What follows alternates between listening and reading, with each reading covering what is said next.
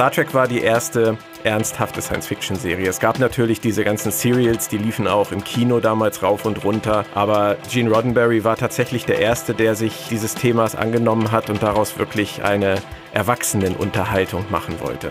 Es waren im Prinzip Indianerfilme, Western, die einfach ins Weltall projiziert wurden. Star Trek hat immer eine andere Geschichte erzählt. Die Außerirdischen, die anderen, die Fremden mögen erstmal anders und fremd ausgesehen haben, aber immer wieder haben die Helden der Serie gelernt, dass das Fremde einfach nur anders, aber nicht unbedingt schlechter sein muss.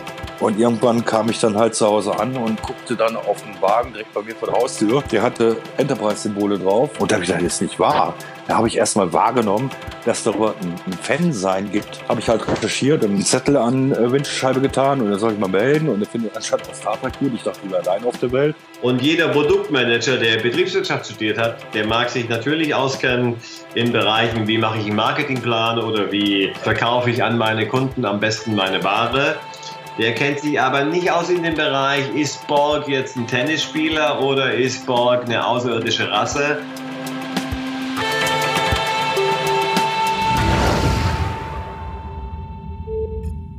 Sternzeit 2017,27 auf dem Forschungsschiff Filmmagazin. Logbuch der Forschungsoffiziere Lukas und Martin. Heute begeben wir uns auf eine Reise durch unendliche Weiten. Um herauszufinden, was Star Trek so besonders macht. Warum begeistern sich auch nach Jahrzehnten noch Millionen von Fans für die Raumschiffe? Warum werden immer noch neue Filme und Serien im Star Trek-Universum produziert? Fragen, die wir heute klären wollen, zusammen mit unseren Gästen. Und weil wir keine Zeit zu verlieren haben, legen wir los mit Warp 9,8. Energie! Heute geht's also um Star Trek. Pünktlich zum Start der zweiten Staffel von Star Trek Discovery auf Netflix ist es natürlich nur ein Zufall. Mein Name ist Lukas und mit mir im Podcast Raumschiff sitzt der Martin. Hallo, die meisten von euch haben natürlich schon mal die ein oder andere Folge Star Trek geschaut oder den ein oder anderen Film gesehen. Aber damit auch die Nicht-Trekkies unter euch wissen, wovon hier die Rede ist, wenn jemand von Deep Space Nine spricht, haben wir für euch am Anfang mal zusammengefasst, welche Star Trek-Filme und Serien es so gab seit den Anfängen. Computerlogbuch der Enterprise Sternzeit 1513,1 Captain Kirk. Der Weltraum. Unendliche Weiten. So ging es also los mit der ersten Star Trek-Serie im Jahr 1966 rund um die Crew von William Shatner alias Captain Kirk. Mit der Originalserie auch TOS genannt war aber drei Staffeln später schon wieder Schluss. Anfang der 70er dann hat man versucht, aus Star Trek eine Zeichentrickserie zu machen. Die lief aber auch nur zwei Staffeln lang. Weil sie einfach damals nicht verstanden haben, beziehungsweise sich nicht genug überlegt haben, für welches Publikum sie das eigentlich machen. Das ist Björn Sülter. Er hat sich intensiv mit der Geschichte von Star Trek beschäftigt, moderiert den Podcast Planet Trek, hat eines der umfangreichsten Star Trek Sachbücher auf Deutsch geschrieben und uns bei der Geschichte der Marke Star Trek unter die Arme gegriffen. Ende der 70er ging es dann weiter mit Kirk und Co., aber auf der großen Leinwand. Angespornt durch den Erfolg von Star Wars lief auch die Star Trek Kinofilmreihe an. Und im Fernsehen ging es dann 1987 weiter mit Star Trek The Next Generation, das ist Captain Picard, Data und Co., sieben Staffeln. Der Weltraum. Unendliche Weiten. Wir befinden uns in einer fernen Zukunft. Dies sind die Abenteuer des neuen Raumschiffs Enterprise. Computerlogbuch der Enterprise, Captain Picard, Sternzeit 41153,7. Immer noch bin ich von der Größe und der Komplexität dieses Raumschiffes überwältigt.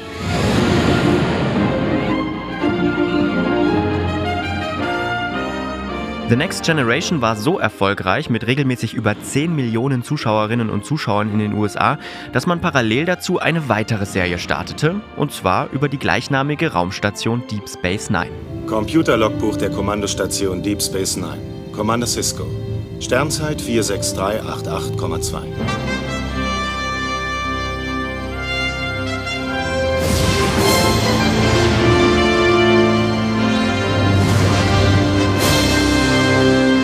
Wieder parallel zu Deep Space Nine startete 1995 Star Trek Voyager. Mit dem ersten weiblichen Captain, Janeway, lief auch sieben Jahre, also dreimal hintereinander eine Serie, sieben Staffeln.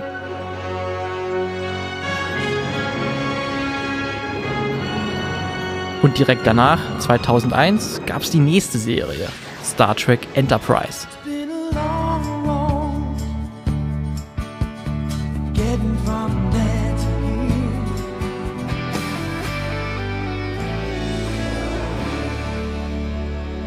Das war übrigens auch die erste Star Trek-Serie, in der die Raumschiffe keine Modelle mehr waren, sondern komplett 3D animiert. Die wurde dann nach vier Staffeln abgesetzt. Ich würde sagen, es hatte weniger mit der Serie an sich zu tun, als damit, dass der Sender UPN nicht wusste, für wen er eigentlich Programm macht. Dann war mit Star Trek 2005, nachdem Enterprise beendet war und der zehnte Kinofilm Star Trek Nemesis gefloppt war, erstmal Schluss. Damit war dann die goldene Star Trek-Zeit erstmal zu Ende. Viele haben damals gesagt, das war's endgültig. Der Medienkonzern Viacom, dem gehören die Rechte an Star Trek, hat kurz darauf das Kino- und das Fernsehuniversum voneinander getrennt. Damit hat man auch beschlossen, dass es einige Jahre keine Serien mehr geben darf, sondern das Kino den Vorrang hat. So richtig wollte aber keiner mehr an den Stoff ran. Die Ideen haben mehr oder weniger gefehlt. Doch dann kam J.J. Abrams. Die Triebwerke sind bereit. Bringen Sie uns raus. Aye, aye, Captain.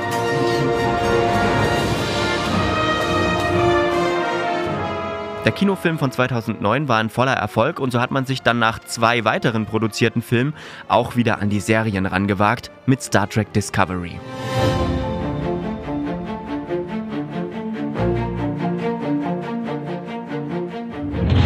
Logbuch des ersten Offiziers, Sternzeit 1207,3. Auf der Erde ist es der 11. Mai 2256, ein Sonntag. Produziert vom amerikanischen Bezahlsender CBS. Den weltweiten Vertrieb hat Netflix übernommen. Gerade ist auch die zweite Staffel angelaufen. Und für die Zukunft ist so einiges geplant. Eine neue Picard-Serie, eine neue Serie über eine Figur aus Star Trek Discovery, eine Animationsserie vom Macher von Rick and Morty. Und es soll auch noch ein Academy-Projekt geben, wo man die Jugendjahre von Kadetten zeigen will. Also da passiert im Moment eine ganze Menge. Die nächsten Jahre werden, was Star Trek angeht, sicherlich nicht langweilig.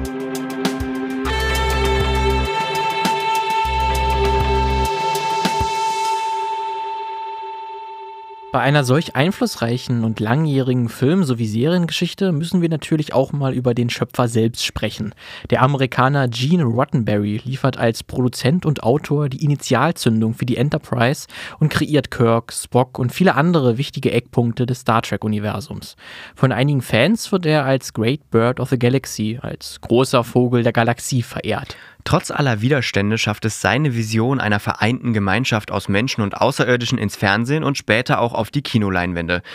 Dabei würde man bei Roddenberrys eigener Biografie gar keinen Science-Fiction-Autoren vermuten. Im Zweiten Weltkrieg erhält er als Pilot Tapferkeitsmedaillen, arbeitet später als Polizist und bringt nebenbei seine Karriere als Drehbuchautor voran. Wenn man Gene Roddenberry sich anschaut, äh, durch sein Elternhaus, sein Vater Militär, Polizei, seine Mutter Hausfrau, treusorgende Ehefrau, hat er beides mitgekriegt und ist zu einem sehr interessanten jungen Mann geworden, der absolut mit beiden Beinen auf dem Boden stand, aber halt auch ein Träumer war, weil er schon als kleiner Junge ähm, immer diese Science-Fiction-Sachen gelesen hat. Er hat immer genau gewusst, dass er einen Weg finden muss zwischen Business und dem Ausleben seiner Kreativität. Und all das hat er in Star Trek gesteckt. Nach ersten Erfolgen im Western-Genre überzeugt er jedoch Mitte der 60er Jahre den Fernsehsender NBC von seiner Idee einer humanistischen, technikfreundlichen Zukunft. Die Crew der Enterprise ist für damalige Verhältnisse auch erstaunlich international und liberal aufgestellt. Filmhistoriker streiten aber darüber, wer für diese Diversität verantwortlich ist. Der US-amerikanische Autor Mark Clark beispielsweise ist davon überzeugt, dass NBC selbst eine bunte Crew haben wollte. Damit hatten sie zuvor gute Erfahrungen gemacht und man wollte sich, Zitat, als Network of Color präsentieren. Unser Star Trek-Experte Björn Sülter schätzt aber, dass Roddenberry sich in diesem Punkt durchsetzen musste. Deswegen bin ich mir ziemlich sicher, dass wir den Cast, so wie er nachher war, Gene Roddenberry und sicherlich auch seinen Beratern oder seinen Vertrauten zu verdanken haben und nicht dem Sender. Der Sender hat sich ja damals ausgesprochen gegen eine Frau als ersten Offizier, deswegen musste ja damals Number One gestrichen werden. Sie wollten auch Spock nicht haben, weil er ihnen zu satanisch war und sie Angst hatten, dass es irgendwelche Probleme gibt mit den Zuschauern. Das gleiche mit Nichelle Nichols. Ähm, es gab damals Fernsehstationen, die sich aufgeregt haben und diese, diese Serie nicht ausstrahlen wollten. All das gefällt einem Fernsehsender in der Regel nicht. Dass es trotzdem so gekommen ist, ist meiner Meinung nach 100% äh, Gene Roddenberry gewesen. Er wollte etwas machen, was Aufmerksamkeit erregt, weil er genau wusste, und das äh, kann man als Vision sehen oder das kann man halt als geschäftsmäßiges Gehabe sehen, womit er die Leute wachrüttelt. Und das hat er in diesem diversen Cast, denke ich, einfach gesehen. Am Ende ist es vielleicht doch eine Kombination verschiedener Faktoren, warum Figuren wie Lieutenant Uhura, gespielt von der afroamerikanischen Schauspielerin Nichelle Nichols, für viele Zuschauer zum Symbol werden. Zu einer Zeit, in der gerade die Bürgerrechtsbewegung in den USA für mehr Gleichheit und Pluralität kämpft, macht auch das Fernsehen kleine Fortschritte. Also er hat schon riskiert, verschiedene Zuschauergruppen damit auch vor den Kopf zu stoßen. Er hat halt eine farbige Frau gehabt und er hat einen Asiaten gehabt. Er hat nachher noch einen Russen dazu geholt. Er hat es also immer darauf angelegt, auch zu polarisieren. Man kann auf der einen Seite immer sagen, er war halt ein großer Visionär, der Horizonte eröffnen wollte und den Leuten etwas beibringen wollte. Aber auf der anderen Seite war er, und das meine ich überhaupt nicht böse, halt einfach auch nur ziemlich clever. Bei aller Lobhudelei über Gene Roddenberry, wir müssen auch über eine andere Seite von ihm sprechen. Es gibt mehrere Berichte und Interviews mit früheren Kollegen, in denen es heißt, dass der Sci-Fi-Visionär als Menschen nicht gerade der einfachste war. Gerade als The Next Generation anlief in den 80ern, soll er viele Autoren mit seiner ignoranten Art verprellt haben. Er trank viel Namen Kokain und soll sich verächtlich über Frauen geäußert haben. Seine erste Ehe scheiterte nach mehreren Affären. Trotz dieser Umstände war sein Star Trek aber nie zynisch oder verlor seinen Optimismus. Ich sehe da ehrlich gesagt überhaupt keinen Widerspruch, weil ich glaube, wenn wir uns die großen Helden der Literaturgeschichte anschauen und was sie so geschrieben haben und äh, uns dann auf der anderen Seite anschauen würden, was das äh, in ihrem Privatleben vielleicht für Menschen oder schwierige Charaktere waren, dann hat das einfach das eine nichts über das andere zu sagen. Ich denke, dass er gerade später äh, große Probleme hatte, die auch aus dem Erfolg mit Star Trek, dann zwischenzeitlich dem Misserfolg äh, und den Problemen mit dem Studio resultierten, die vielleicht auch dazu geführt haben, ob es nun Alkohol war oder was auch immer, ich äh, mag da auch gar nicht so über äh, Verstorbene schlecht reden. Es gibt diese ganzen Geschichten, die kann man überall nachlesen. Da wird auch eine Menge dran sein. Er wusste, was er wollte. Er hat Star Trek erfunden. Er hat äh, Star Trek letztendlich groß gemacht und letztendlich hat ihm das Studio das nie so richtig gedankt. Und er hat ja auch nie an diesen Erfolg anknüpfen können. Er musste immer wieder zu Star Trek zurück. Star Trek sollte nämlich sein einziger Erfolg bleiben. Andere Projekte erreichten nie diese Popularität. Und auch von seinem Lebenswerk musste er sich dann früher oder später verabschieden. Nach der dritten Staffel von The Next Generation überließ er anderen den Vortritt und agierte nur noch im Hintergrund. Am 24. Oktober 1991 starb Eugene Wesley Roddenberry nach einem Kreislaufstillstand. Zuvor hatte er mehrere Schlaganfälle erlitten. Sechs Jahre später schoss eine Rakete einen Teil seiner Asche in die Erdumlaufbahn, wo sie 2004 beim Wiedereintritt in die Atmosphäre verglühte.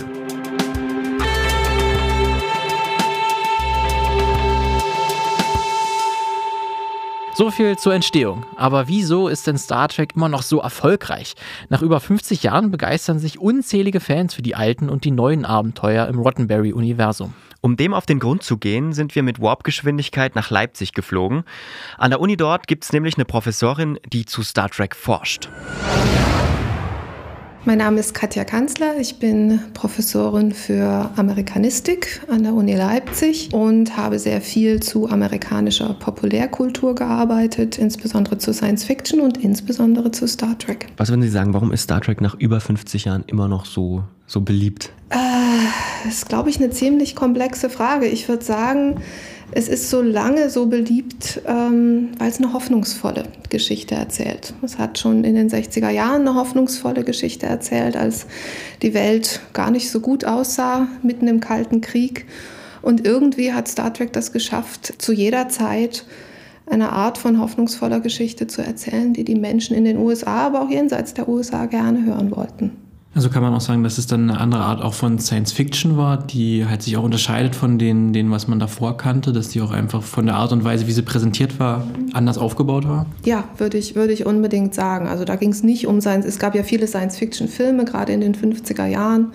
Und da waren die Außerirdischen immer die große Bedrohung. Es ging im Prinzip um Weltraumschlachten, ähm, es waren im Prinzip äh, Indianerfilme, Western, die einfach ins Weltall projiziert wurden. Star Trek hat immer eine andere Geschichte erzählt. Die Außerirdischen, die anderen, die Fremden mögen erstmal anders und fremd ausgesehen haben, aber immer wieder haben die Helden der Serie gelernt, dass das Fremde einfach nur anders, aber nicht unbedingt schlechter sein muss. Kommt da auch so ein bisschen Ihr persönliches Interesse für Star Trek her oder worauf führen Sie das zurück? Ja, ich denke schon. Ich denke schon. Und es ist tatsächlich spannend, äh, wenn man rausgeht und mit Menschen redet, äh, die gerne Star Trek gucken und äh, sich anhört, wie sie dazu gekommen sind. Da spielt, glaube ich, eine sehr große Rolle, in welchem Kontext man das erste Mal Kontakt mit der Serie hatte. Äh, ich hatte tatsächlich das erste Mal Kontakt mit der Serie ähm, noch zu DDR-Zeiten. Ich bin in Sachsen aufgewachsen ähm, und mich hat einfach sehr, sehr geprägt, was ich damals noch auf der anderen Seite des Eisernen Vorhangs sozusagen, äh, wie ich die Serie dort erlebt habe. Also haben Sie Westfernsehen geschaut? ja. Jetzt kann man sagen. Das ist kein Problem mehr. Sie hatten ja schon angesprochen, dass das Thema, dass es eine sehr hoffnungsvolle Perspektive auf die Zukunft ist und dass trotz dieser eigentlichen der, der Gegenwarten mit Kalter Krieg, Viet, Vietnamkrieg auch und man eigentlich sagt, dass eigentlich eine dystopische Zukunft ja eigentlich logischer wäre aus Sicht der, der Serienschreiber, aber es gab dann trotzdem eine sehr positive Sicht. Ähm, warum denken Sie, hat man so diesen Gegensatz gewählt und nicht einfach dann wirklich dieses klassische dystopische? Ich glaube, die Dystopien, ich überlege gerade, die gab es. Ähm, die gab es gerade im Gefolge des Zweiten Weltkriegs. Ähm, ist es für sehr viele äh, Autorinnen und Autoren zunehmend schwierig geworden, Utopien äh, zu schreiben, aus sehr nachvollziehbaren Gründen. Und ich glaube, das war ein Zeitpunkt äh, in den frühen 60er Jahren, als Star Trek anfing, als die westlichen Gesellschaften einfach Utopien unglaublich dringend brauchten. Und Star Trek hat irgendwie diese Bedürfnisse gefüllt. Und es ist tatsächlich einer der großen Vorwürfe, die immer wieder gegen Star Trek Discovery, gegen die neueste Inkarnation vorgebracht worden, dass also zumindest am Anfang der ersten Staffel es gar nicht mehr so utopisch aussah, dass es viel, viel düsterer aussah als in den Star Trek-Inkarnationen bevor, äh, vorher. Und viele Kommentatorinnen und Kommentatoren haben gesagt, jetzt ist doch eigentlich auch gerade wieder ein Moment, wo wir unbedingt mal eine hoffnungsvolle Vision der Zukunft brauchen. Aber ich denke, ich meine, dass Star Trek Discovery dahin kommt in der zweiten Staffel. Glauben wir vielleicht einfach ähm, so Utopien nicht mehr jetzt in unserer Zeit? Es ist, glaube ich, tatsächlich schwieriger geworden, Utopien zu glauben. Es ist auch schwieriger geworden, Utopien zu erzählen und dabei nicht naiv zu wirken. Genau das war im Prinzip auch das Problem nach dem Zweiten Weltkrieg, äh, nach dem Holocaust, nach der atomaren Bombe. Wie kann man da noch Utopien erzählen? Und ähm, ich glaube, es ist eine ähm, durchaus verwandte Situation jetzt, dass nach den vielen Dingen, die passiert sind, nach den vielen Dingen, die in der Welt um uns passieren, es einfach schwierig wird, äh, plausible Utopien irgendwie zu imaginieren. Vielleicht, weil uns auch jetzt aus meiner Sicht ähm, die, diese Technikgläubigkeit, diese Fortschrittsgläubigkeit ein bisschen abhanden gekommen ist, die es vielleicht in den 60er Jahren noch, noch gab. Ja, das ist ein guter Punkt. Ähm, da würde ich auf jeden Fall mitgehen. Das war ja in der, in der alten Serie, in der Serie der 60er Jahre und ein bisschen auch noch in Star Trek Next Generation in den 80ern, ähm, war ja wirklich so der Ansatz, dass technologisch alles möglich ist und dass damit auch alle gesellschaftlichen Probleme gelöst werden. Ne? Also da wurde gesagt, es gibt keine Armut mehr, es gibt kein Geld mehr. Es war ja fast schon eine marxistische Utopie, die Star Trek entworfen hat. Also wirklich so eine Fortschrittsgläubigkeit, dass sich im Prinzip alle Probleme der Menschheit von Gesellschaft mit technologischem Fortschritt lösen lassen. Ähm, das geht mit Sicherheit nicht mehr und ähm, das ist eine Skepsis, die Star Trek Discovery tatsächlich in der ersten Staffel ja auch ganz stark aufgegriffen hat. Ne? Also mit Fragen von, was ist, was ist der Preis, was sind die Kosten von technologischem Fortschritt. Also ist Star Trek ein Stück weit erwachsen geworden, kann man das so sagen? Erwachsen werden ist ja irgendwie so ein Bild, was, was suggeriert, dass eine Entwicklung äh, irgendeine Art Endpunkt angenommen hat. Das hoffe ich, dass das nicht so ist bei Star Trek. Ich hoffe, dass es immer weitergeht. Ich denke, dass ähm, gerade Fernsehserien, und das unterscheidet sie dann halt von Kinofilmen auch, dass Fernsehserien irgendwie ja immer reifen, immer sich weiterentwickeln. Manchmal ist die Entwicklung ähm, nimmt die keine gute Richtung, aber sie entwickeln sich immer weiter. Ähm, und das ist definitiv eine Entwicklung, die ich bei, ein Weg, den ich bei Star Trek sehen würde. Ja, wir haben ja dann auch überlegt, wo wir uns die Fragen ähm, dann zusammengestellt haben, was so die Erfolgsfaktoren von Star Trek sind. Es gibt ja schon so viele Jahrzehnte jetzt, haben wir dann auch gesagt, dass wahrscheinlich diese kulturelle Vielfalt, die ja auch äh, Star Trek predigt, ja auch so ein, eine Besonderheit ist und darauf zurückzuführen ist so ein bisschen. Ähm, Und das sind auch diese moralischen Fragen häufig, die dann gestellt werden, wenn man auf fremde Kulturen trifft, ob man da wirklich dann eingreift. Und Sie auch sagen, dass das so ein, ein Punkt war neben diesen Technik und der Utopie, dass diese, dass man da auch die, die, die Crew war ja auch immer aus verschiedensten Völkern und Nationen auch, die sich dann ja eigentlich das beste Bild haben konnten, dass sie alle miteinander verstanden haben und einem gemeinsamen Ziel, ein, ein gemeinsames Ziel, Ziel hatten. Ja, würde ich unbedingt so sehen. Ne? Also auf der einen Seite war Star Trek immer eine Technik-Utopie, aber es war immer wirklich eine gesellschaftliche Utopie, eine multikulturelle Utopie, würde ich sagen. Die war natürlich äh, in der Serie aus den 60er Jahren war sie trotzdem äh, den 60er Jahren verhaftet. Also wirklich was zu sagen hatten dann letztlich halt nur die weißen Männer.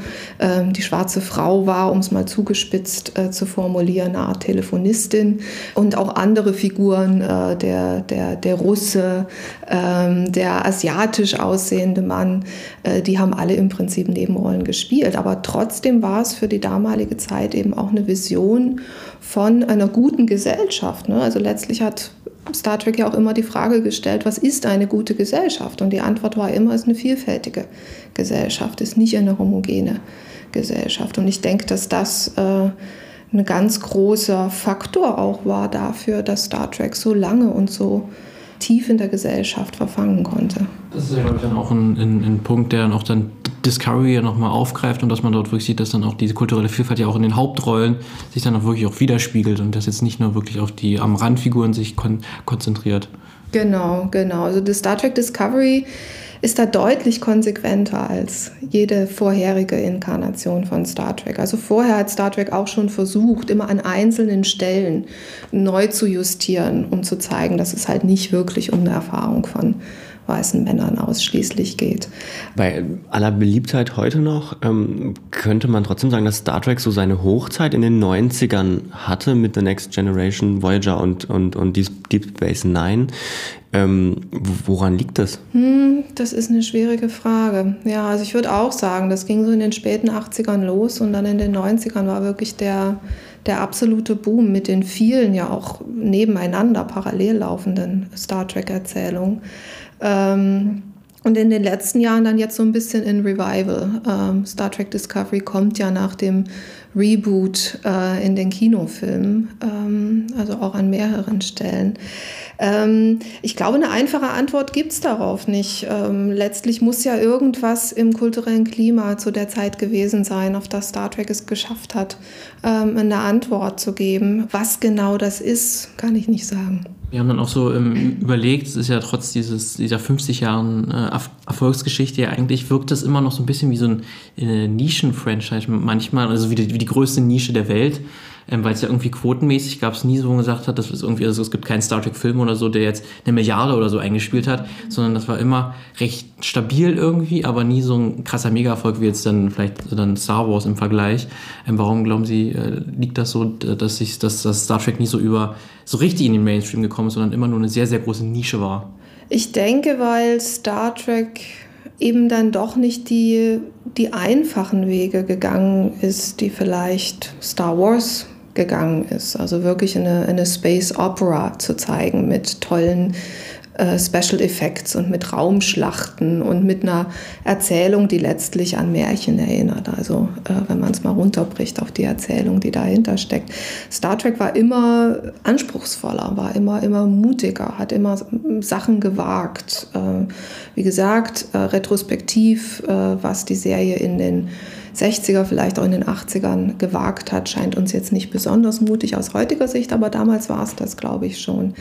Spannend finde ich auch, dass im Prinzip dieser wirtschaftliche Misserfolg, der ja teilweise wirklich ziemlich schlimm war, also die, die klassische Serie wurde ja nach drei Staffeln eingestellt, weil es wirklich gar nicht mehr ging, dass dieser Misserfolg, glaube ich, im Nachhinein dann doch ein Faktor war, dass Star Trek sich 50 Jahre gehalten hat. Es war halt Kult. Also wer, wer sozusagen sich als Star Trek-Fan identifiziert hat, hat sich eben auch identifiziert qualifiziert als jemand, der so etwas wertschätzen kann, äh, der nicht diesen Massenprodukten, den Blockbustern im Kino hinterherläuft. Also auch wenn es für die äh, Produktionsfirmen und für die Fernsehsender nicht so toll war, dass Star Trek wirtschaftlich nicht so erfolgreich war, kulturell war das, glaube ich, einer der Erfolgsfaktoren. ist es vielleicht deswegen auch äh, prädestiniert für, das, für die Serie und weniger jetzt als Kinofilm, der ein Event ist? Ja, ja, das ist ein guter Punkt. Das könnte ich mir gut vorstellen. Letztlich sind ja aber auch die Kinofilme eine Serie. Also wenn wir ehrlich sind, ich denke, Star Trek war von Anfang an nur seriell erzählbar. Und das zeigt sich auf allen Ebenen. Ne? Das zeigt sich im Fernsehen, das zeigt sich im Kino. Es gibt ja noch die Buchserien, es gab mal eine animierte Serie und auch die Fankultur, wenn man sich anguckt, was die Fanaktivitäten sind mit den Publikationen, die es dort gibt, mit den Fan-Conventions. Das sind auch alles serielle Sachen, wo es darum geht, dass man das halt nicht einmal als Event macht, sondern dass man es halt irgendwie immer wieder macht. Weil bei Discovery finde ich auch sehr interessant, dass es irgendwie so ein bisschen eine Mischmasch zwischen so dieser klassischen Qualitätsserie ist, wo die quasi eine, eine Handlung erzählt von, von Punkt A nach Punkt D und dass jede Folge jetzt nicht unbedingt eine geschlossene Geschichte für sich erzählt, sondern immer für eine fortführende. Aber irgendwie gibt es auch immer pro Folge immer so einen Nebenhandlungsstrang, der dann schon für die eine Folge steht. Und das ist irgendwie so ein bisschen vermixt, diese beiden Typen. Was relativ neu ist für Star Trek, für die Serien zumindest, ne? Ja, unbedingt. Also die, die klassischen Serien waren wirklich ganz strikt episodisch. Ne? Ähm, das heißt wirklich eine Geschichte, die äh, abgeschlossen sein musste. Das hieß dann auch, dass man die einzelnen Episoden in beliebiger Reihenfolge ausstrahlen konnte, was also gerade das deutsche, das westdeutsche Fernsehen äh, auch reichlich genutzt hat. Also die wurden in einer völlig anderen Reihenfolge ausgestrahlt als in den USA. Ähm, das hat sich schon angefangen, ein bisschen aus, äh, aufzuweichen bei den Serien in den 90er Jahren. Und da gab es dann immer mal die Erzählbögen, die über mehrere Episoden gelaufen sind. Ähm, aber es ist natürlich mit einer völlig neuen Konsequenz jetzt in Star Trek Discovery. Und da sieht man eben auch, wie äh, mit Discovery Star Trek im Prinzip auch die Entwicklung von so einer alten Network-Serie hin zu diesen sogenannten Qualitätsserien äh, im Kabel- und Streaming-Zeitalter, die ja alle im Prinzip mittlerweile episodenübergreifende, kompliziert erzählte Erzählstränge haben. Ja, na, unsere letzte Frage quasi so ein bisschen die schwierigste von allen, also zumindest für uns, ähm, weil sie mit Fakten nichts zu tun hat. Ähm, äh, ist denn das Franchise Star Trek auch für die kommenden 50 Jahre gewappnet? Hm.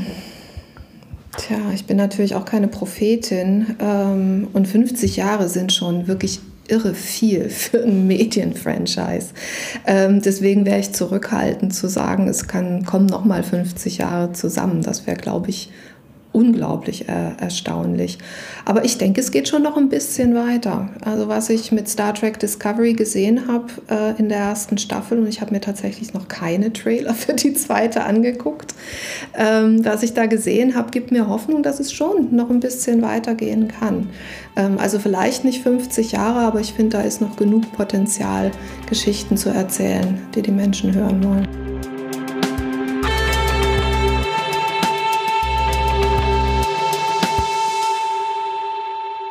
Entgegen aller Regeln haben wir uns jetzt schon mal das romulanische Ale eingeschenkt. Einer, der davon sicherlich auch gern mal einen Schluck trinkt, ist unser nächster Gast. Mit dem hatten wir uns via Videokommunikator verbunden. Oh, ja, jetzt, sehr gut. Jetzt, da, jetzt siehst du uns ah, auch. Moment. Jetzt gucken wir mal, dass ich hier das, jetzt? ich krieg das mal gedreht, ah, dann siehst du uns beide im, im genau. Vollformat. Genau. Ja, hi. ja, genau. Hallo, hallo.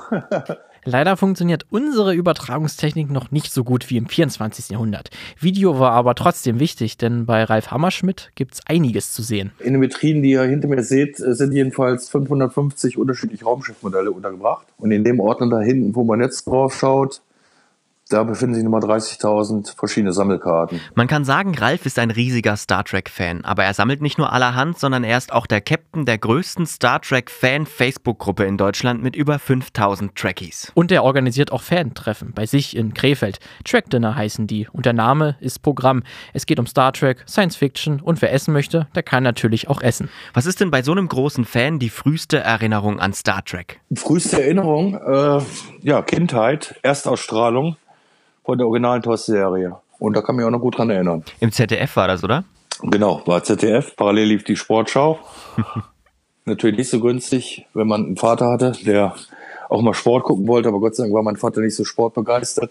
Deswegen hält sich das bei mir in Grenzen, die Probleme, die ich da hatte. Und du warst dann direkt sozusagen auf, auf dem, war es dann lieber auf dem ersten Blick, also warst du dann direkt äh, davon begeistert oder hat das noch ein bisschen gedauert? Ja gut, ich meine, ich war damals äh, sieben Jahre alt, also gerade mal äh, erstes Schuljahr. war bei mir. Ich habe das damals natürlich noch unter ganz anderen Augen gesehen als jetzt heutzutage, aber ich war schon hin und weg und war auch immer, wenn es hieß, äh, Raumschiff Enterprise, wie der damals hieß, natürlich immer geguckt, dass ich dann irgendwo einen Fernseher zur Verfügung habe. Das war auch nicht damals noch, da war noch mit Schwarz-Weiß-Fernseher, hatten viele noch und die ersten Farbfernseher kamen auf, also schon, schon eine gehörige Erinnerung. Äh, was fasziniert dich denn so an, an Star Trek heute auch rückblickend? Das sind heutzutage ganz andere Dinge wie damals. Dann sag mal beides. ja gut, als Kind natürlich ist es natürlich die fremde Welt und auch wenn ich es noch nicht begriffen habe in dem äh, Alter, dass im Grunde auch die positive Welt war, die da äh, gespiegelt wurde, dass also jetzt nicht äh, wie heutzutage Katastrophensendungen und so weiter, alles äh, liegt in Schutt und Asche und Endzeitalter, sondern da wurde gezeigt, dass äh, aus der Menschheit auch was Gutes werden kann. Das hat man so damals als Siebenjähriger garantiert noch nicht so begriffen. So ähnlich wird es natürlich auch denjenigen gehen, die jetzt als Sieben-, Achtjährige die jetzigen Star Trek-Filme im Kino oder Discovery, Netflix oder sonst sehen. Von daher hat sich das Bild gehörig geändert. Ich weiß nur, es hat mich sehr beeindruckt, aber da kam ja lange Zeit überhaupt nichts. Es war ja Ewigkeiten, bis dann die Sache mit Next Generation weiterging. Und da hat eigentlich dann mit Next Generation, wobei ich mich da sehr schwer angestellt habe am Anfang, wo ich gesagt habe, da kommt so ein alter Sack und der soll den William Shatner, den Kirk da ersetzen, das geht ja gar nicht. das muss ich mir mal angucken, damit ich das mal äh, zerfleischen kann. Und äh, aber man ist dann reingewachsen, wie jede andere Star Trek-Serie auch und andere Staffeln überhaupt generell. Braucht so eine Sendung natürlich äh, ein, zwei Staffeln, um irgendwo, dass sie sich entwickelt und dass man da richtig äh, sich von begeistern kann. Ja, und dann habe ich der Sache dann doch eine Chance gegeben, wurde dann auch von Next Generation Fan und dann ging es ja Schlag auf Schlag. Dann kam Space Nine, Voyager und so weiter. Und dann war ja die Star Trek Hochzeit in den 90ern, wo dann auch die ganzen Trek-Dinner gegründet worden sind, die ersten, weil aus der damaligen Zeit, wo ich dann die Kirk-Sache mitverfolgt habe, da haben sich ja dann nur, nur in Anführungszeichen, halt äh, Briefe und so weiter an Paramount und so weiter gegeben, die dann dafür gesorgt haben, dass überhaupt noch eine dritte Staffel von der Klassikserie gibt und so weiter, weil die sollte auch schon abgesetzt werden. Hm. Und äh, in den 90ern, als dann die anderen Serien kamen, als sie Neubeginn gemacht haben, ja, lief natürlich auf einem ganz anderen Level ab, aber auch wieder auf einem viel kleineren Level, als was wir jetzt wieder beobachten, was mit Netflix und äh, Discovery und den ganzen Sachen ist. Wie kam es dann dazu, dass du dich dann mit Fans vernetzt hast? Weil dann gab es ja dann diese Facebook-Gruppe, aus der dann ja auch das Track Dinner entstanden ist. Kannst du das ein bisschen erklären? Wie, wie, wie fing das an? Oh ja, da muss ich auch weiter zurückgreifen. Das war zu einer Zeit, da war ich in Krefeld, da war ich in Duisburg, hab da gewohnt, wo ich ursprünglich äh, geboren bin. Und irgendwann kam ich dann halt zu Hause an und guckte dann auf den Wagen direkt bei mir vor der Haustür. Der hatte Enterprise-Symbole drauf, ähm, weiß und überall auch das Nummernschild NCC 1701 und keine Ahnung was USS Enterprise. Und da habe ich gedacht, ist nicht, ist nicht wahr. Da habe ich erstmal wahrgenommen, dass darüber ein, ein Fan sein gibt, wo man Fan sein kann und dass Leute in der Richtung auch so nach außen tragen. Und dann habe ich halt recherchiert und einen Zettel einfach mal einen Zettel an äh, Windschutzscheibe getan und dann soll ich mal melden und er findet anscheinend auch Star Trek gut. Ich dachte, ich wäre allein auf der Welt. Das war der Einstieg im Grunde in die Fanseite, wo ich dann auch anfing, mich mit Leuten zu treffen und so weiter, wo ich aber selber noch nicht aktiv war. Und das war aber ja Anfang der Anfang der 90er Jahre. Wobei zu den Leuten habe ich auch größtenteils noch Kontakte, die sind mittlerweile bei mir in meinem Track mittlerweile Mitglied. Und ladet ihr euch dann auch manchmal ähm, dann spezielle externe Gäste ein, die dann vielleicht direkt äh, aus den Serien ja stammen und ein bisschen ja noch, noch mehr den Fantum dazugehören oder irgendwelche Schauspieler aus den Serien und Filmen? Wir sind wirklich eines der wenigen Trackdinner, die ähm, wirklich Originalkontakt und auch Mitglieder in der Szene haben, die wirklich sehr namhaft bekannt sind. Das ging los mit Science-Fiction-Autoren aus dem Star Trek-Bereich so dass wir Leute wie Mike Hillenbrand zum Beispiel, der in der Star Trek-Szene sehr bekannt ist, ist bei uns Mitglied, besucht uns selber auch, gibt dementsprechend auch als Autor, der ist auch Moderator von verschiedenen Conventions und so weiter darüber bekannt. Ja, damit ging es los, dass solche Leute kamen. Das ging dann weiter, dass äh, wir Originaldarsteller von Deep Space Nine, zum Beispiel den Morn, da hatten, Mark Allen Shepard. Jemand, den man nie auf der Straße kennen würde, weil Morn ist ein Alien, der äh, in Deep Space Nine als Dauergast äh, immer an der Bar sitzt, aber immer im Vollkostüm. Ja, und den habe ich tatsächlich dann halt mal nach Krefeld geholt ne, und haben mit dem Geburtstagsfeier gemacht. Äh, und das ging dann weiter bis hin zur aktuellen Discovery, wo wir letzten Monat den Ante Dikovic kennengelernt haben, hier bei uns in Krefeld am Trackdinner auf einer Nebenveranstaltung, der der VFX-Supervisor da ist und der damit der verantwortliche Chef von der ganzen Discovery Serienproduktion von der ersten Staffel. Im Augenblick wird die zweite, wie gesagt, äh, gestartet, der also live äh, von Discovery Dreh uns berichten konnte. Das ist schon mal ein gutes Stichwort. Star Trek äh, Discovery macht ja einiges anders als die originalen, äh, was heißt die originalen, als die letzten vergangenen Serien. Ähm, ist die bei den Fans irgendwie durchgefallen oder, oder wie wird da drüber diskutiert bei euch? Wird genauso heiß diskutiert wie damals auch in den 90er Jahren, ob jetzt Deep Space Nine oder Voyager und sonst so. Viele, die jetzt einfach nur neu in die Szene reinblicken und sagen, oh, wird total zerrissen. Ich kann nur sagen, ich kenne es von allen anderen Serien auch, äh, wie ich selber auch bei mir live erlebt habe. Am Anfang sagt man auch erstmal alles skeptisch und war nicht furchtbar, weil man ist in, als Fan natürlich in der alten Serie drin. So ist es jetzt bei Discovery auch. Viele haben ihre bestimmten Punkte, wo sie überhaupt nicht mit zurechtkommen. Der eigentliche Tenor ist aber, wenn ich jetzt einen Schnitt über 10.000 Trekkies ziehe, die ich insgesamt auf verschiedene Gruppen verteilt betreue, dass da eigentlich der Grundtenor ist. Äh, man muss den Sachen noch einen eine Chance geben. Nach einer Staffel haben die wenigsten Serien Fans gehabt, dass sie sagen, ja, super gut. Es sind immer gute Ansätze da und es gibt immer Punkte, die man kritisieren kann. Letztendlich ist der Discovery aber auch dafür da, muss man so sehen, um neue Leute anzusprechen. Und das hat Discovery auf jeden Fall ganz klar erfüllt in Seiten der Fankreise. Wir sehen es ja selber auch in unseren Gruppen, die wir da leiten. Wir haben da schon einen Schub bekommen durch Discovery weil auch neue Leute angesprochen werden. Okay, also so sagst du auch, dass sich die Serie so mehr auch an Neueinsteiger äh, richtet. Gibt es denn einen bestimmten Punkt, den da jetzt alteingesessene Fans besonders jetzt stört an der, an der äh, Discovery-Serie? Weil ich hatte jetzt so mitbekommen, dass die Klingonen sind ja irgendwie so ein bisschen das Design der äh, Klingonen, das jetzt sehr geändert wurde, dass sie jetzt auch im Vollkostüm sind ähm, und ein bisschen anders aussehen. Ist das, ist das was, was bei Hardcore-Fans jetzt nicht so gut ankommt? Den Begriff Hardcore-Fan ist natürlich so eine Geschichte den kann ich natürlich so oder so auslegen. Ich bezeichne mich auch als Hardcore-Fan, aber trotzdem gehöre ich nicht zu den Leuten, die das zerfleischen, zermagen. Ähm, ich sag mal eher so die engstirnigen Leute, äh, da gibt's schon eine ganz große Gruppschaft, die dann sagen, nee, alleine schon wegen der Klingonen, weil die jetzt ganz anders aussehen wie vorher und das nicht erklärt worden ist bisher, fällt für mich total durch und geht überhaupt nicht. Die gibt's garantiert. Ich kann ja nur als Insider-Tipp mal verraten, da ich, wie gesagt, Ante Dekovic ähm, persönlich als Freund mittlerweile habe, den ähm, VFX-Supervisor. Leute, wartet ab, die zweite Staffel. Das wird im Laufe der zweiten Staffel eindeutig geklärt. Mehr verrate ich nicht. Uh. Wie ist denn eigentlich die Nachricht bei euch angekommen, dass es bald noch eine neue Star Trek-Serie geben wird und dann wieder mit Patrick Stewart, äh, der damals ja bei The Next Generation Captain Picard gespielt hat? Ist sehr gut aufgenommen worden, aber natürlich auch mit großer Skepsis und natürlich mit vielen Fragen, die mit verbunden sind. Ob, wie, weshalb und in welcher Art und so weiter. Ähm, fest steht im Augenblick eigentlich nur, dass es kommen wird. Es ist geplant für Ersterstrahlung Ende des Jahres. Ähm, aber wie gesagt, ich lasse mich von allem anderen überraschen. Einfach kommen lassen, das wird schön. Darf man denn als, als Star Trek-Fan auch eigentlich dann noch andere äh, Sci-Fi-Serien gut finden? Du hast ja schon gesagt, bei euren äh, Krefelder äh, Track-Dinner, da sind auch andere Sci-Fi-Serien ja vertreten. Äh, was, was sind da so noch bei Star Trek-Fans äh, noch so Serien im Sci-Fi-Bereich, die angesagt sind? Also ich behaupte mal, ähm, dass vom Genre her die Trekkies, also die Star Trek-Fans, so eigentlich mit die ähm, eine der offeneren Seiten sind. Es gibt andere Fankreise im Science-Fiction-Bereich, im grob weitläufigen Science-Fiction-Bereich, die ich eher für engstirniger. Ich sehe es auch, indem ich an anderen Gruppen natürlich da Mitglied bin auf Facebook, wo es um ganz andere Themenbereiche geht. Da gibt es auch engstirnige äh, Facetten in der Art.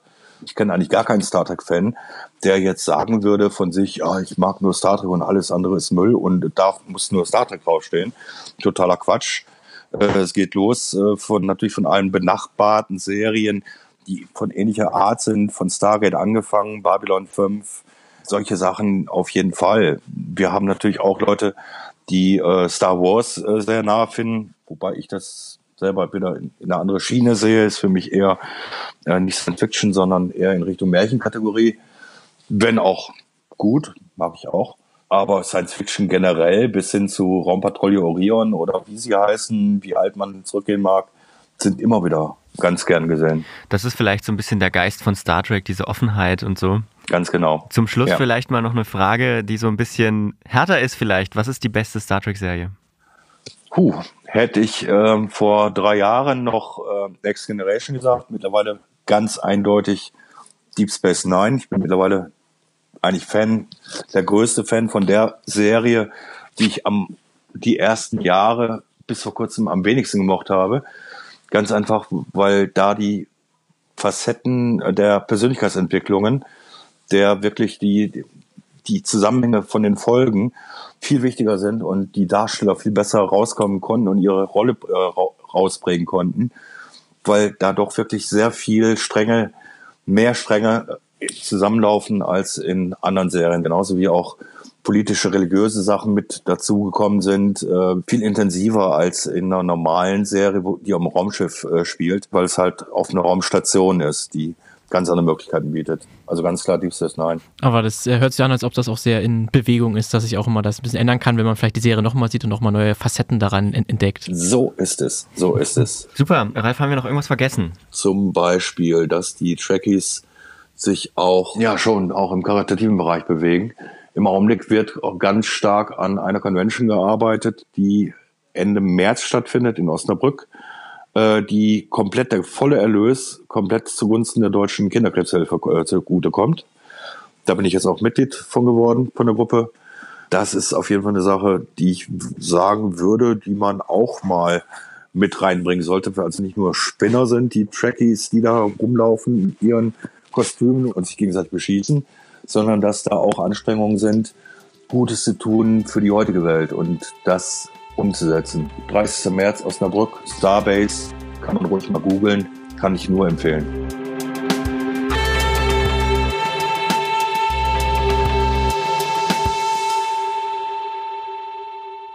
Naja gut, auf der einen Seite ist es immer schön, wenn man sein Hobby zum Beruf machen kann. Das ist das eine. Ja, ich bin selber Hubschrauber geflogen, zwölf Jahre lang und dachte dann, okay, wenn du jetzt äh, nicht mehr weiterfliegst, dann versuch doch mal aufs Raumschiff äh, umzusteigen. Das hier ist Gerhard Reible, ehemaliger Bundeswehrpilot und eine echte Koryphäe in der Star Trek-Szene.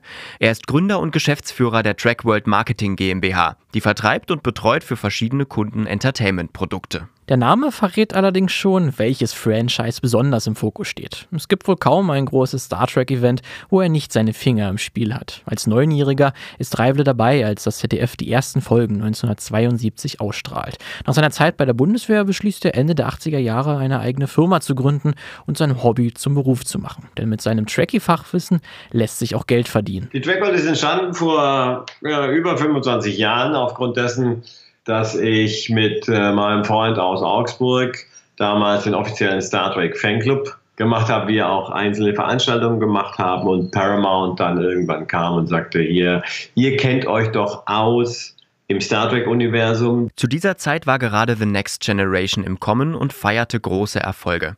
Die Rechteinhaber von Star Trek standen also vor einer Fangemeinde mit Hunger auf immer mehr Star Trek. Eine Kooperation schien da nur logisch. Und jeder Produktmanager, der Betriebswirtschaft studiert hat, der mag sich natürlich auskennen in Bereichen, wie mache ich einen Marketingplan oder wie verkaufe ich an meine Kunden am besten meine Ware. Der kennt sich aber nicht aus in dem Bereich, ist Borg jetzt ein Tennisspieler oder ist Borg eine außerirdische Rasse? Welches Raumschiff gehört zu welcher Serie? Ja? Wie übersetze ich einen amerikanischen Text, der rein Star Trek gebrandet ist, in einen Text, den auch die Star Trek-Fans äh, verstehen. Und so haben wir praktisch angefangen. Wir haben die ersten bunten Bildchen gemacht, wir haben die ersten Cover layoutet, wir haben dann die Star Trek.de als Internetseite zum Beispiel etabliert. Klar, dass auch der Heimkinomarkt davon profitiert. VHS-Kassetten und später DVDs waren ein lukratives Geschäft für Gerhard Reible mit immer wieder neu verpackten Varianten der bekannten Serien. Es waren schon irre Zeiten und wir sprechen ja immer über alten Content. Wir sprechen ja nicht über neue Serien, sondern wir sprechen immer über Dinge, die hatte ich schon als VHS-Kassette. Auf einer VHS-Kassette waren zwei Star Trek-Folgen drauf. Die kosteten damals 39 D-Mark. Das muss man sich mal auf der Zunge zergehen lassen. Und davon gab es natürlich dann Regale voll, ja, mit VHS-Kassetten. Und nicht nur die Serien und Filme an sich waren für die Trackworld interessant. Wie bei jedem angesagten Franchise war bald kein Produkt mehr vor der Marke sicher. Es gab wunderschöne Produkte, die gibt es auch heute noch. Ja? Ob es jetzt zum Beispiel der Star Trek Pizza Cutter ist. Das sieht dann aus wie mein Raumschiff oder auch den Star Trek Flaschenöffner. Im Prinzip gab es ja vom Heftpflaster bis hin zum Deo-Spray oder Kaffee alles mit Star Trek Pepper drauf. Ob es der Earl Grey Heiß in der Deluxe Edition war, der dann äh, auch als Star Trek Tee verkauft wurde, bis hin zu jeglichem Sammelitem, was man sich so vorstellen kann, über Münzen, über Briefmarken. Der Fantasie sind da keine Grenzen gesetzt. Eine im Nachhinein besonders skurrile Verpackung, von der uns Gerhard Reible erzählt, wollen wir dabei nochmal extra betonen. So ganz klassische DVD-Schuber kennt man ja. Die sind auch irgendwie mittlerweile öde, stellt man sich ins Regal. Wer wirklich auffallen will, der holt seine Lieblingsfolge von Voyager doch aus dem Kühlschrank. Es gab eine Star Trek Voyager Cool Box. Das ist so ein Schreibtisch-Kühlschrank, also den du dir so ins Büro auch stellen kannst. Da passen im Prinzip fünf oder sechs Coca-Colas rein. Es haben die kompletten sieben Staffeln da reingepasst. Und den kannst du auch im Auto zum Beispiel an Zigarettenanzünder anschließen.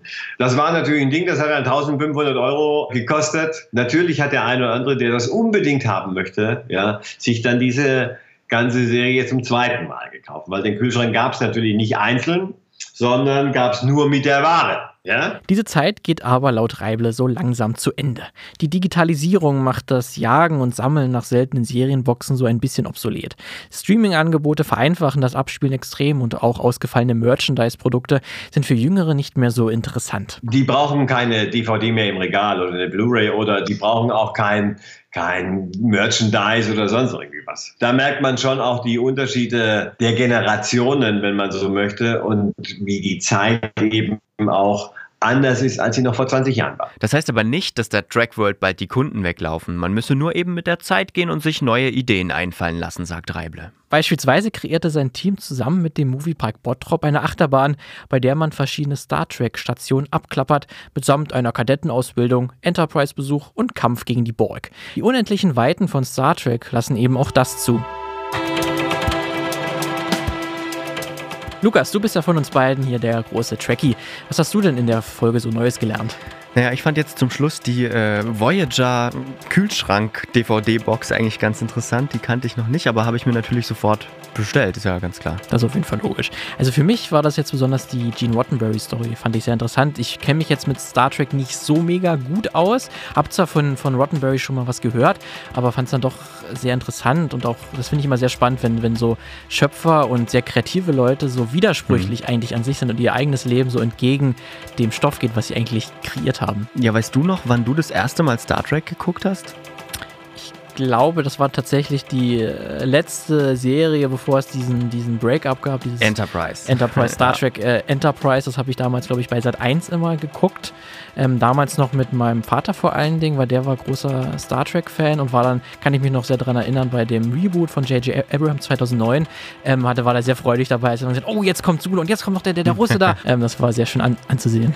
Bei mir war es ähnlich. Also ich habe auch immer mit meinem Vater Star Trek geguckt, allerdings schon auf Kabel 1 äh, als die Wiederholung von The Next Generation liefen und Deep Space Nine und Voyager. Um, ähm, und ich bin ja, wie du hast schon gesagt, ich bin ja der große, große Trekkie bei uns in der Redaktion. äh, ihr seid ja eher so die Star Wars-Leute. Aber stimmt, ich habe ja auch mal eine Zeit lang so Filme gemacht und da habe ich auch mal auf dem Dachboden ähm, ein Raumschiffmodell gebaut. Also so richtig groß und sah auch sehr, sehr, sehr gut aus. Das müsste ich vielleicht mal wegräumen. Das möchte ich mal gerne sehen. Hast du das dann auch so vor der Kamera dann laufen lassen, damit das so ich zeig aussieht? dir mal ein Foto. Ich zeig das muss mir auf jeden Fall mal zeigen. Aber gut, wir haben jetzt ja sehr, sehr viel erfahren jetzt über, über Star Trek und nach so vielen Informationen äh, sind wir auch erstmal, glaube ich, ganz schön ausgelaugt. Und das heißt, ganz Star Trek-typisch begeben wir uns jetzt erstmal in den Kryoschlaf. Und mit ganz viel Glück, ähm, dann wachen wir im 23. Jahrhundert auf, so ähnlich wie es Khan und seiner Crew ging.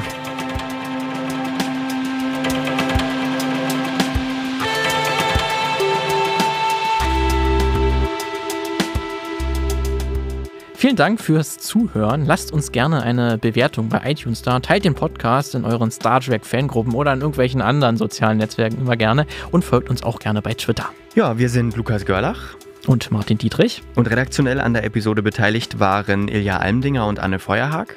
Wir danken außerdem Clemens Weichert für seine Stimme und Bonnie Steuer für die Jingle-Melodie und die Tonmischung. Und natürlich bedanken wir uns auch bei unseren Gästen Björn Sülter, Katja Kanzler, Ralf Hammerschmidt und Gerhard Reible. Lebt lang und in Frieden.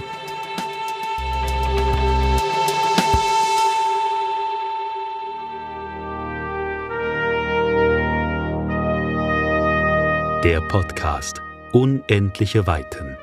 Wir schreiben das Jahr 2019.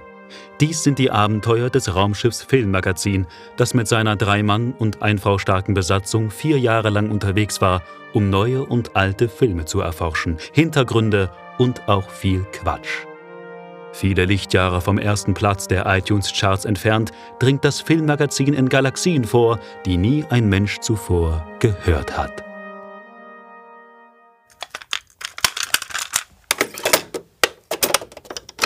Eine Einfachtonproduktion 2019.